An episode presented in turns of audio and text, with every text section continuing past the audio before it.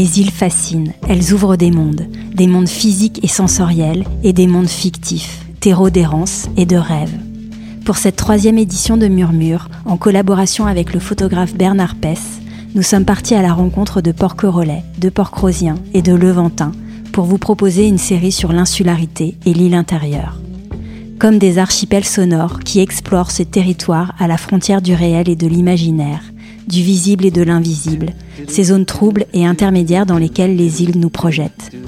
Dans cette série, en partenariat avec la Fondation Carmignac et le Parc national de Port-Cros, vous allez entendre les paroles d'insulaires, d'artistes, d'auteurs qui vous murmurent à l'oreille leur île intérieure. Certains d'entre eux sont à découvrir jusqu'à début novembre à la Fondation Carmignac et dans les jardins ou au détour d'un chemin sur l'île de Porquerolles, sous forme de portraits sonores.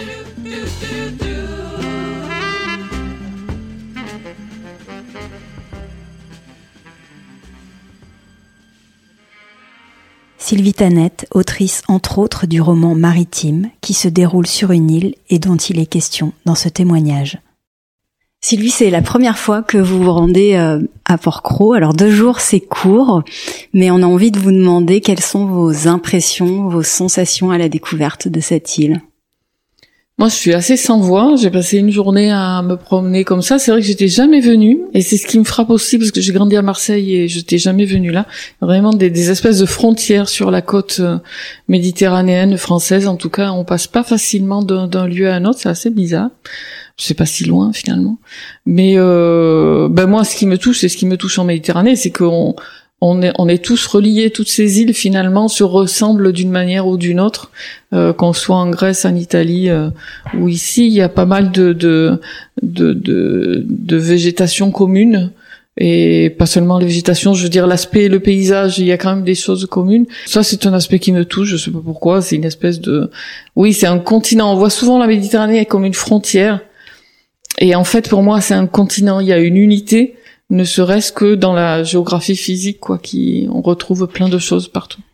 Vous allez repartir certainement avec des images. J'ai un peu envie de vous demander euh, s'il y avait euh, une image, une odeur, un son que vous retiendriez de, de cette île. Quelle serait-elle? L'image, sûrement, c'est ce matin, je suis allée euh, à la plage du Sud me baigner à 7h30. Mmh. Et voilà, ça, je pense qu'une île, il faut, il faut la voir le matin quand il y a encore personne et que justement il y a juste les oiseaux comme ça et, et on peut se baigner dans l'eau étale.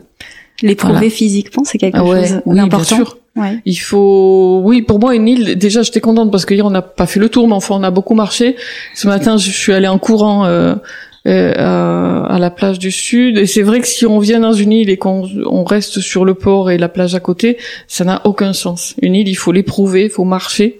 Et je me souviens quand j'étais jeune, on allait aux îles du Frioul qui sont en face euh, du port de Marseille. C'est la grande occupation des adolescents marseillais. On prend le bateau et on va sur les îles et on marche pendant des kilomètres en plein cagnard pour trouver des criques tout seul. Et chaque groupe se met dans une crique pour être tranquille. Enfin, je sais pas très bien pourquoi on faisait ça, mais euh, les, les, les vrais Marseillais, entre guillemets, ne se contentent pas d'aller à la plage du Frioul, ils marchent et ils vont derrière l'île, euh, sur le l'autre côté. Et, et pour moi, une île, c'est ça, quoi. Faut, faut marcher, faut aller chercher les criques. Sinon, sinon c'est pas la peine, on reste sur la côte. Mmh. Est-ce que vous vous l'étiez un petit peu imaginé, vous vous l'étiez figuré avant de venir ici? Non, j'y avais pas trop pensé. J'ai pas, j'ai pas réfléchi. Je me suis laissé porter euh, par le bateau qui arrivait ici. J'avais aucune idée. J'étais contente parce que c'est un parc naturel et que euh, voilà, je me disais que que c'est important si toutes ces îles étaient des parcs naturels, ce serait peut-être une bonne idée parce qu'il y a quand même des îles qui ont été euh, très abîmées et notamment en Croatie, j'en ai parlé tout à l'heure. C'est vrai que j'étais dans les îles croates où il y a encore des coins très préservés parce que vu leur histoire, Jusqu'à la fin des années 80, le tourisme était très limité, il existait, mais il était limité. Il y a certains coins, on voit que ça se construit beaucoup, et je suis désolée de voir que les erreurs qu'on a pu faire en Espagne, en Italie ou dans le sud de la France se reproduisent ailleurs en Méditerranée. Est-ce qu'il y a quelque chose euh, qui vous a surprise ou marqué? Sur cette île, peut-être un peu singulier par rapport aux autres îles. Ah bah l'histoire, non, ce qui est singulier ici, c'est toute cette histoire des écrivains euh, de la NRF qui viennent ici, et on a l'impression qu'ils sont toujours là. Il y a quelque chose qui me touche dans cette île, et qui est quelque chose de littéraire, de savoir que Marcel Arlan s'est perdu dans les sentiers. Enfin voilà, ça c'est spécial parce que c'est pas c'est pas partout, c'est pas toutes les îles, et donc cette île elle a cette particularité là.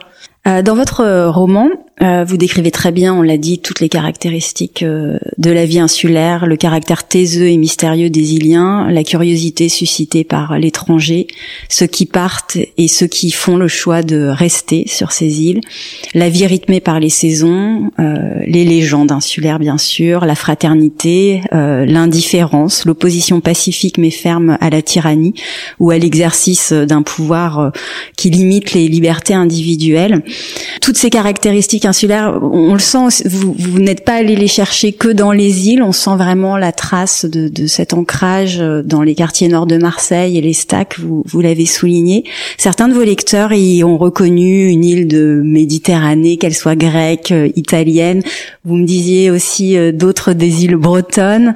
Qu'est-ce qui fait, qu'est-ce qui produit selon vous cette sensation d'un territoire connu. On parlait tout à l'heure d'un certain minimalisme qui laisse la place à, l'imaginaire. Est-ce que pour vous, il y a d'autres euh, ingrédients que vous expliquez ou pas, ou peut-être que des lecteurs vous ont partagé qui font justement que, en lisant ce livre, c'est assez étrange, mais moi, quand je l'ai partagé avec des personnes qui l'ont lu aussi, ça leur évoque un lieu qui n'est pas forcément le même pour tous. Ouais, mais ça, ça me fait super plaisir. C'est vrai qu'il y a un monsieur qui m'a dit ah c'est une île bretonne où je vais. Alors, je m'y attendais pas du tout, mais pas du tout. Mais il retrouvait quelque chose de l'ambiance de cette île. Non, mais c'est c'est bien et c'est pour ça d'ailleurs. Euh, enfin, entre autres, c'est pour ça il n'y a pas de nom, il n'y a pas de, il y a rien. C'est c'est minimaliste et il y a aucun lieu géographique cité pour que tout le monde s'y retrouve. Mais la littérature, c'est ça aussi. C'est une expérience du partage. C'est pour ça qu'on publie. Et, et, pas seulement, sinon on pourrait tous écrire euh, juste pour nous-mêmes, chez nous, ça nous fait plaisir et tout. Le fait de publier, c'est partager des choses, et c'est intéressant que quelqu'un vous dise ah je me reconnais dans cette histoire, je reconnais mon île, je reconnais. Il y a un monsieur qui m'a dit mais oui. Euh, c'est une histoire d'une île grecque où je sais plus, ils accueillaient des réfugiés pendant la dictature grecque sous les colonels. Et donc pour lui, il était sûr que je parlais de ça. C'est voilà.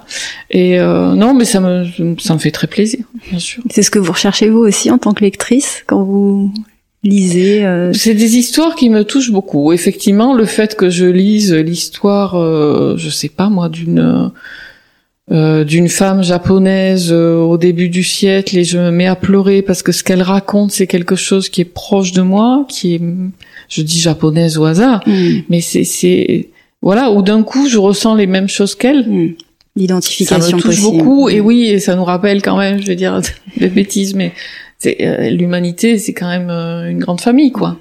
Et penser qu'on n'est pas seulement proche parce qu'on habite le même quartier ou qu'on fait le même métier ou qu'on est du même milieu social, mais d'un coup il y a l'expérience humaine, voilà, l'expérience des sentiments euh, qu'on va chercher euh, dans, les livres et, qu'on partage, enfin qu'un écrivain ou qu'une écrivaine va partager avec ses lecteurs. Ça, ça me touche beaucoup, oui, bien sûr. J'ai une dernière question. Quel genre d'histoire porcro pourrait-elle vous inspirer? Ben, il faut que je devienne ici deux trois mois. le message. On peut, moi, je décide pas l'avance. Je sais pas comment font les autres écrivains. Moi, c'est un étant sur les lieux que d'un coup, euh, une image vient. Ce livre-là, j'avais l'image d'un jeune homme qui balaye devant sa porte, euh, devant un petit cabanon face à la mer c'est venu parce que je passais du temps en Sicile et l'image a commencé à, s'imprégner dans mon cerveau. Donc là, peut-être qu'effectivement, si j'y passais du temps avec les fantômes de Marcel Arlan et Jean Paulhan et tout ça, peut-être que d'un coup, il y a quelque chose qui arriverait, mais je peux, je sais pas, quoi, franchement. Bon, merci. Merci infiniment. Merci. S'il y a des questions. Pendant le voyage d'aller, tu as été extrêmement frappé par l'histoire de Valentin Smith sur euh, l'îlot de Bagot qui habitait une, une des batteries centrales. Mais oui. Valentin Smith et qui avait une maîtresse kenyane, je crois, et un piano blanc. Des arguments d'un futur roman, certes, peut-être des arguments un peu bateaux, mais il y a des tas d'histoires à Port-Cros, sur l'île du Levant, et certainement à Porquerolles, sur l'île Bago, qui, euh, isolés les uns par rapport aux autres, euh, sont l'amorce d'une d'un récit romanesque, peut-être un peu trop romanesque d'ailleurs. Enfin, il faut se méfier ici du trop romanesque. Oui, je sais pas. Non, ça c'est vrai que c'est une histoire qui m'a marqué. Bon, j'avais oublié, mais c'est vrai. Le, le, monsieur qui vivait isolé, enfin qui avait racheté toute l'île où il avait une maîtresse et un piano blanc c'est quand même, ça c'est pour moi c'est du Duras ou je sais pas très bien. Mais c'est vrai, oui, j'ai mal répondu. Ce qui m'a, ce qui m'a frappé, ce qui est frappant aussi à Porcro, c'est toutes ces histoires en deux jours en, en vous écoutant parler. On entend quand même des histoires assez incroyables pas toujours drôles, des histoires de suicide aussi, par exemple, des, des, trucs un peu assez violents comme ça. Et oui, probablement c'est des c'est, c'est des débuts de romans, ça peut être des débuts de romans. Ça, je pense quand même qu'il y a, qu'il y a des, des histoires de personnalités qui se retrouvent pas sur d'autres îles. Je sais pas pourquoi ici. Il y a, il y a, je sais pas, si c'est la proximité de la Côte d'Azur, donc des gens qui sont venus, qui étaient quand même particuliers. Je, je sais pas, mais euh, non, il y a des histoires, mais moi je peux pas travailler à partir d'histoires réelles. Donc moi, ces histoires ne peuvent pas m'inspirer. Je trouve qu'elles sont inspirantes. Ça ferait un film. Il faudrait peut-être faire des, des, reconstitutions. Je vois bien des films, par exemple, comme ça. Mais moi, je m'inspire jamais d'une histoire réelle. Donc ça, ça peut pas, voilà. Mais sur ces territoires insulaires, on, on croise des personnages en soi, mmh. en fait. Oui. Plus facilement que peut-être dans l'anonymat des villes les gens ici incarnent des personnages. Euh... Bah, ici particulièrement, je suis frappée quand même par le nombre de personnes un peu haute à couleur, comme on dit, qui, que que j'ai pu croiser ou dont j'ai entendu parler, notamment euh, Madame euh, Henri, si je me trompe pas, voilà, où chaque fois qu'on m'en parle, c'est toujours des trucs absolument incroyables. Mais le simple fait que des écrivains se soient retrouvés ici, moi, pour moi, c'est quand même une une particularité, c'est très étrange au fond. Merci beaucoup Sylvie. Merci à vous.